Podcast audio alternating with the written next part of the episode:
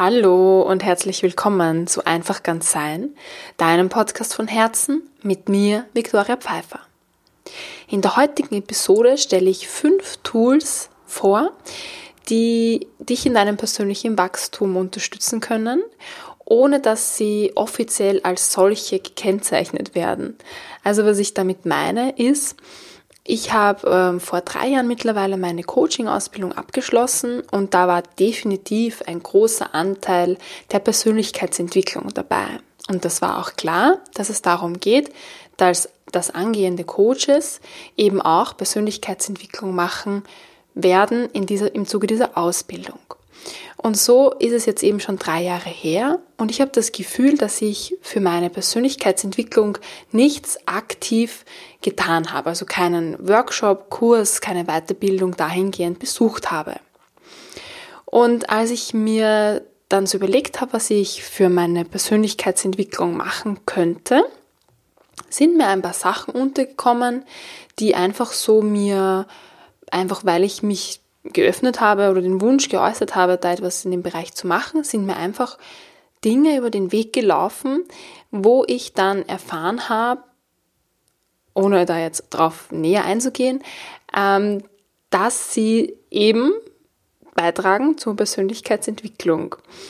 Und das sind aber Dinge, die ja nicht als solche offiziell ähm, vermarktet werden, sage ich jetzt einmal. Und ich möchte gleich starten, ich starte gleich los mit dem ersten Tool. Und zwar ist es ein Frauenkreis. Und ein Frauenkreis ist ein Treffen von Frauen, wie der Name schon sagt. Und ich durfte da über ein Jahr lang an einem teilnehmen. Und er wurde geleitet von einer Trainerin, die die Abende immer unter ein bestimmtes Thema gestellt hat und dann auch Meditationen angeleitet hat, also geführte äh, Trance-Reisen oder einfach so Gedankenreisen und über Gespräche und verschiedene Übungen wurde dieses Motto des Abends einfach ja, realisiert und es hat uns bewegt. Also ja, in so einem Frauenkreis, also speziell eben, ich spreche jetzt vom Frauenkreis, es gibt sicher auch Männerkreise, speziell eben dieser Frauenkreis, hat für uns einen, einen geschützten Raum dargestellt. Es gab einen Rahmen, es gab einen, einen Startzeitpunkt, einen Endzeitpunkt, es gab ein Thema. Es war ganz klar, dass die Trainerin das Ganze leitet. Und es war ganz klar, dass wir als Teilnehmerinnen uns leiten lassen dürfen. Was ja manchmal im Alltag von den Frauen, die da waren, nicht ganz so ist, weil sie eben Familie haben oder im Job sehr eingespannt sind oder ja, Genau, also sich e-, eher führen, anstatt sich führen zu lassen. Das meine ich eben ähm, mit dem Rahmen.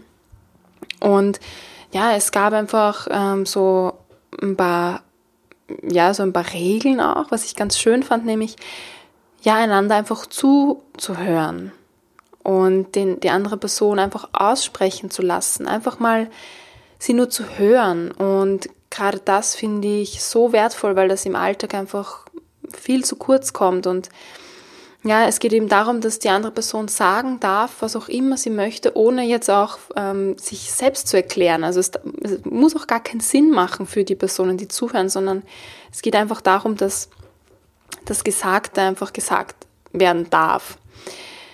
Und ja, und dieser Frauenkreis ähm, hat mich dabei unterstützt, eben mir zu erlauben, den Raum zu nehmen, etwas zu sagen und das auch einfach, einfach nur meine wirren Gedanken raus, raus zu, rausplätschern zu lassen und auch einfach den Menschen zuzuhören, wenn sie wiederum ihre wirren Gedanken rausplätschern lassen.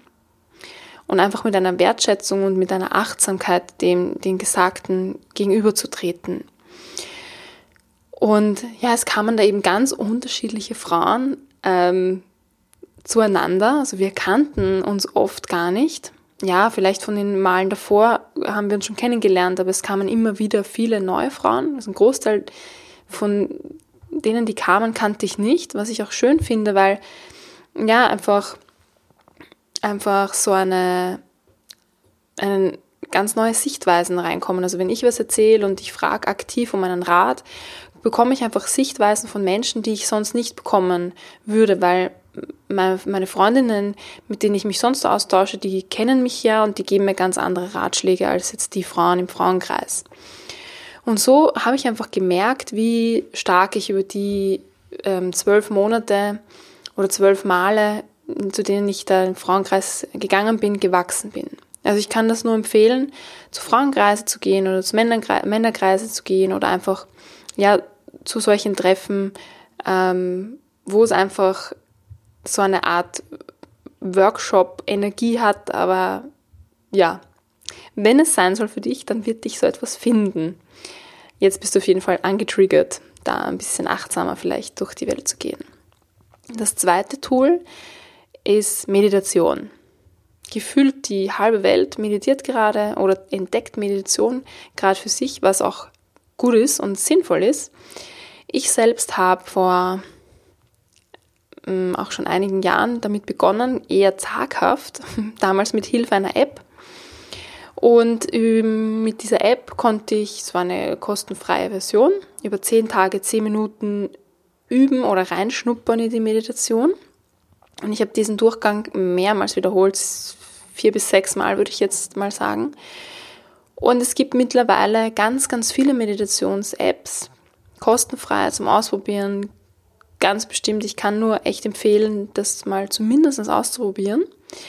Und Meditation, also wenn du jetzt noch ein Meditationsneuling bist, ist, Meditation heißt nicht unbedingt nur im Schneidersitz am Boden zu sitzen oder auf dem Meditationskissen und die typische Meditationspose mit den Fingern zu machen und in Stille an nichts zu denken. Nein, Meditation ist tatsächlich alles, worauf du deinen Fokus legen kannst. Also, es kann auch sein, dass Putzen meditativ ist. Für mich ist Putzen manchmal meditativ, auch Bügeln manchmal. Ja, und so kann einfach auch der Fokus auf den Atem eine Meditation sein, einfach nur still zu sitzen. Es kann auch ganz kurz sein. Also Meditation ist etwas, was auch im Alltag funktioniert. Und die kürzeste Meditation ist einfach, wenn du einmal ganz tief alles ausatmest und ganz tief wieder einatmest. Schon allein das kann eine Meditation sein. Äh, ja, ich habe mich dann auch ein bisschen ausprobiert, habe verschiedene Sachen ausprobiert, bis ich dann quasi mein, ähm, mein Meditationshighlight erfahren habe, nämlich ein zehntägiges Schweigeseminar Vipassana. Da habe ich auch mal eine Folge dazu aufgenommen, die Nummer zwei, kann ich gern verlinken, um nochmal reinzuhören. Vipassana ist eben ein zehntägiges Schweigeseminar und da wird zehn Stunden am Tag über zehn Tage meditiert, geschwiegen, gegessen, geschlafen. Und ja, da habe ich, bin ich meinen, ja, bin ich meinen größten Feinden begegnet in der Meditation quasi. Ähm, und es hat dazu geführt, dass ich gelernt habe, alles, was kommt, geht auch wieder. Also alle Emotionen, die kommen, ob sie schön sind oder nicht so schön sind, sie kommen und gehen wieder. Und ja, ich habe gelernt, einfach gewisse Dinge bin jetzt versucht auszuhalten, zu sagen, das trifft es nicht ganz so, das ist eher so etwas, so etwas Negatives, anzunehmen. Mit Gleichmut anzunehmen. Ja, also ich kann es nochmal, nur nochmal sagen, ich empfehle es, Meditation zu probieren, zu vertiefen, dran zu bleiben. Es muss nicht jeden Tag sein, es kann regelmäßig bei Bedarf sein, es kann einmal im Jahr ein Vipassana sein, es kann was weiß ich, es gibt so viele Arten. Probier es aus. Es wird dir gefallen. Verspreche ich jetzt mal einfach so ganz wagemutig. Drittes Tool ist Yoga. Ich habe vor drei Jahren mit Yoga begonnen in einem Studio in Wien. Ich bin immer noch in dem Studio. Ich habe nie ein anderes ausprobiert. Ich bin so zufrieden von Anfang an. Es hat mich gefunden, tatsächlich. Ich war bei der Eröffnungsfeier vom Studio 1. Das ist in der Innenstadt. Das ist nicht so gut gelegen von meinem Wohnort. Also es ist gut gelegen. Aber dann kam Studio 2 und das ist sehr gut gelegen. Und ja, das hat ein Jahr später eröffnet und irgendwie habe ich dann die Facebook-Seite abonniert und habe dann gesehen, ah, das zweite Studio eröffnet und es gab einen super Rabatt auf die jahreslebenslangen ähm, Karten und das habe ich genommen und ja, bin sehr zufrieden. Yoga, da habe ich auch schon mal eine Folge dazu aufgenommen. Ich fasse zusammen, Yoga hat mich gelernt, auf meiner Matte zu bleiben. Im wahrsten Sinne des Wortes. Die ersten Wochen im Yoga waren sehr herausfordernd, sage ich jetzt mal. Es waren immer irgendwelche störenden Personen neben mir.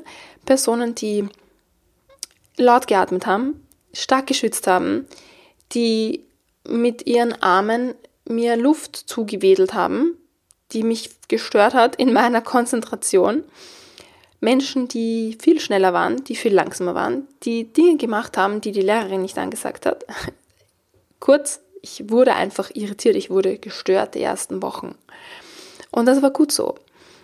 Es war nicht nur herausfordernd genug, regelmäßig zum Yoga zu gehen und dort diese 75 Minuten durchzuhalten. Nein, es war auch noch eine zusätzliche Herausforderung, diese Menschen neben mir anzunehmen. Das war noch vor Vipassana, wohlgemerkt.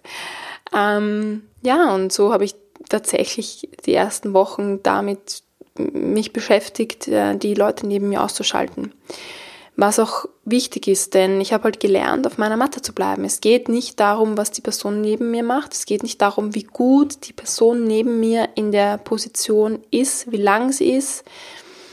Es ist mein Prozess. Oh, das habe ich schon lange nicht mehr in einer Folge gesagt. Es ist mein Prozess, es ist dein Prozess.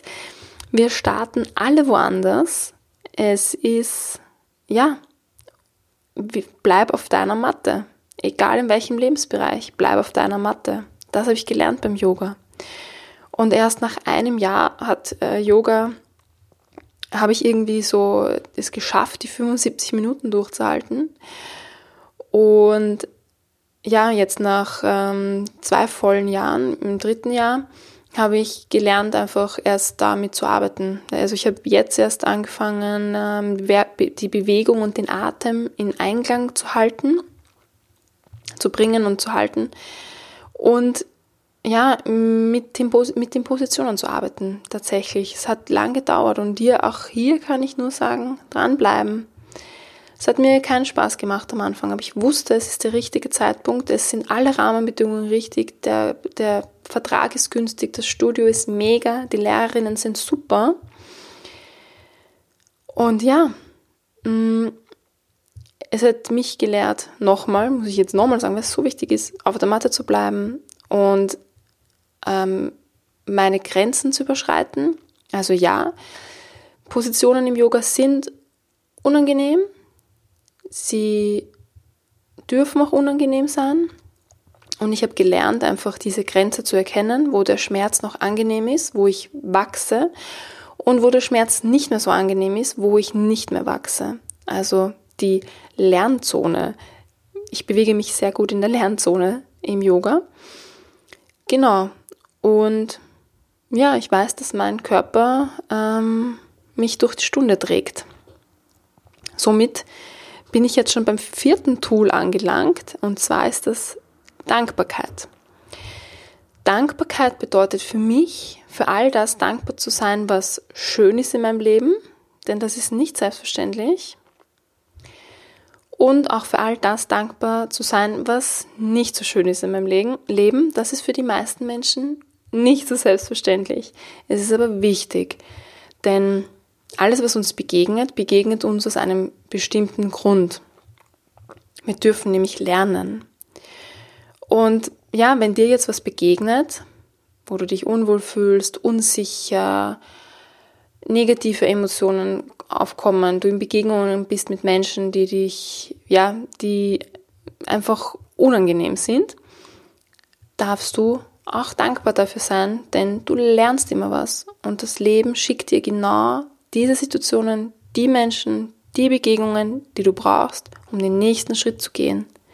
Und dafür dürfen wir alle dankbar sein.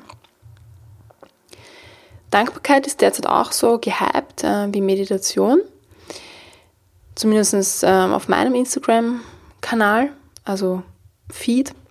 Ähm, ja, mh, mm, es gibt verschiedene Varianten. Ich habe eine Zeit lang ausprobiert, jeden, ähm, jeden Tag in der Früh zehn Dinge aufzuschreiben, für die ich dankbar bin, habe mir ein eigenes Dankbarkeitsheftchen zugelegt, hat mich aber ehrlich gesagt unter Druck gesetzt, jeden Tag wirklich äh, diese Sachen zu finden. Und ja, ich habe auch gelesen, dass manche Menschen da dann drin blättern und, und durchlesen. Ich habe das bis jetzt noch nicht gemacht, vielleicht eine gute Gelegenheit, mal reinzuschauen. Es hat mir jetzt nicht so gut gefallen, jeden Morgen das aufzuschreiben. Was mir aber sehr gut gefallen ist, eine Monatsreflexion zu machen. Also zwei Dinge. Einmal die Monatsreflexion zu machen. Da habe ich mich dann auch äh, im Sommer angefangen mit einem Freund zu treffen, einfach einmal im Monat und wir haben uns gegenseitig dann angeleitet äh, in einer kleinen ähm, Reflexions-Meditationsreise nochmal Revue passieren zu lassen, was im letzten Monat alles so passiert ist, wofür, wofür wir dankbar sein können, dürfen, sollen. Und das haben wir ja über ein paar Monate jetzt äh, regelmäßig veranstaltet zu zweit. Manchmal war auch seine Freundin dabei. Und jetzt haben wir es aufgemacht und ganz, ganz fremde Menschen auch eingeladen. Also wir fanden das so cool, dass wir es einfach teilen wollen mit anderen. Und es findet jetzt eben einmal im Monat statt. Mm, also einerseits finde ich bei der Dankbarkeit eben diese monatliche Reflexion passend für mich und auch einfach dieses im Alltag. Also wenn ich jetzt merke, es ist irgendwas unangenehm, ähm, dann denke ich mir sofort, danke, danke, dass ich wachsen darf. Es fühlt sich nicht gleich so wirklich dankbar an, aber ja, es wird besser und ich kann es ja auch öfter denken. Genau, und was die Dankbarkeit, ähm, wofür die Dankbarkeit gut ist, ist, es ist einfach ein Bewusstmachen von dem, was ich vorher gesagt habe, alles, was, uns, was in unser Leben kommt, ist aus einem bestimmten Grund in unser Leben gekommen. Ich habe gelernt, über die Monate ähm, ja, durch Dankbarkeit Liebe zu kultivieren. Ähm, es ist für, für mich nämlich so, dass egal wo ich einen Mangel verspüre, da habe ich nicht genug oder ich bin noch nicht gelassen genug oder die Situation bringt mich noch aus der Ruhe, das sind, sind, so, sind so Mangelemotionen. Und wenn ich eben dankbar dafür bin, dann verwandelt sich dieser Mangel in Fülle. Ich kann das jetzt nicht ganz so genau erklären, wie sich das anfühlt. Es lohnt sich aber es ausprobieren. Ich habe am Anfang auch mal den Satz rational versucht zu verstehen, aber mit dem Gefühl ist es einfach so, dass ja, dass egal was kommt, ich bin dankbar und ich weiß, mh, mm, das habe ich gebraucht für mein Leben. Und dann fühlt sich es einfach so an, als wäre das Fülle statt Mangel. Ja, und die Liebe wurde irgendwie kultiviert in mir. Ich spüre einfach irgendwie, ja, viel mehr Liebe in mir und aus mir rausströmen. Und ich habe auch gemerkt, dass in, diesem, in dieser Emotion der Fülle, wenn ich dann was manifestiere, was ich mir für meine Zukunft wünsche, dann basiert das auf einer ganz anderen Basis, nämlich auf einem, ich habe eh alles, was ich brauche. Ich hätte aber gern noch das. Also ja, ähm, zum Beispiel, ich, ich bin komplett persönlichkeitsentwickelt, ich hätte aber gern noch einen Frauenkreis. Sage ich einer Freundin, halbe Stunde später schickt meine andere Freundin eine Sprachnachricht, ja, ich bin jetzt hier beim Frauenkreis, ich möchte dich da gern mal mitnehmen. So meine ich das. Mit dem, ähm, das habe ich und das hätte ich auch noch gern. Genau, und ja, das fünfte Tool ist Schauspiel. Ich habe letztes Semester über die Hochschule einen Schauspielkurs besucht, habe äh, Impro-Theater ausprobiert und gehe zu einem Training, das sich das Meißner-Training nennt. Vielleicht mache ich da mal eine extra Folge dazu zum Schauspiel, durch, durch diese Schauspielübungen. Also wir spielen jetzt keine Szene, sondern es ist Vorarbeit. Und zwar in Beziehung zu gehen mit dem Spielpartner, mit der Spielpartnerin. Genau, und so gibt es halt verschiedene Übungen und da habe ich gelernt, ähm, viel besser bei der anderen Person zu sein. Es ist sogar so, dass ich alles das, was ich über die Jahre zuvor in den Kursen der Persönlichkeitsentwicklung und andere Dinge äh, gelernt habe, auch ähm, ja, von der Psychologie jetzt zum Beispiel oder von der Unternehmensführung, was ich da gelernt habe, irgendwie habe ich das Gefühl, ich kann das alles im Schauspiel anwenden. Und es geht runtergebrochen, um das, ja, mit der anderen Person in Beziehung zu sein, mit den eigenen Emotionen in Beziehung zu sein. Alles, was da ist, darf auch da sein. Und es macht Sinn, einfach lebendig zu sein, lebendig in der Freude zu sein, lebendig in der Trauer zu sein, lebendig in der Liebe, in, in, in der Wut, einfach da lebendig zu sein, um einfach zu leben. Denn ja, das spießt sich ein bisschen so mit der Meditation, das Schauspiel und ergänzt es aber auch ganz gut. Weil bei der Meditation ist es so, alles, was kommt, wird beobachtet und es geht auch wieder. Und beim Schauspiel habe ich jetzt das Gegenteil davon gelernt. Also für mich ist es jetzt, das ist gerade ein Prozess im Schauspiel, das ist eben auch der fünfte Punkt, weil es chronologisch das aktuellste ist, was ich neu für mich entdeckt habe. Und beim Schauspiel ist es so, ich spüre hier ganz mini, mini Ärger oder Langeweile, also eher eine, eine negative Emotion und ich darf mit der arbeiten, ich darf die größer machen. Es ist aber so, dass ich entscheide, wie groß ich sie machen darf, wie sehr steigere ich mich rein, wie sehr spiele ich damit. Und vielleicht ist die Meditation so eine Vorarbeit, um ich kann alles beobachten und dann kommt der nächste Step bei der, beim Schauspiel, beobachte ich es und, und pick mir dann das heraus, was ich gerade brauche, mit dem ich spielen kann. Ist mir jetzt gerade eingefallen. Cool ja, und so hat mich das Schauspiel einfach gelernt, in Beziehung mit mir selber, mit meinen Emotionen zu sein und die, mit denen auch arbeiten zu können und auch ganz, ganz großes Learning äh, in Beziehung mit der anderen Person zu sein. Die viel besser noch wahrzunehmen. Und ich dachte, ich nehme andere Personen schon richtig gut wahr, aber also nein, nein hat mich gelehrt, das Schauspiel, dass ich andere Personen nicht so gut wahrnehme, wie ich dachte und dass da noch einiges an Luft nach oben ist. Ja, das ähm, waren jetzt meine fünf Tools. Was hast denn du so für Tools? Gibt es da noch irgendwas, wo du sagst, boah, das, das mache ich, das hat mich in meiner Persönlichkeit so viel weitergebracht? Gibt es da was, was ich ausprobieren darf? Ich bin jetzt eh gerade wieder bereit für was Neues. Schreib mir gerne auf allen möglichen Kanälen, Instagram, Facebook, E-Mail, was gibt's noch? Mm, das war's, glaube ich, jetzt eh. Schreib mir, ob es noch irgendwas gibt, wo ich persönlich wachsen darf, was du cool findest.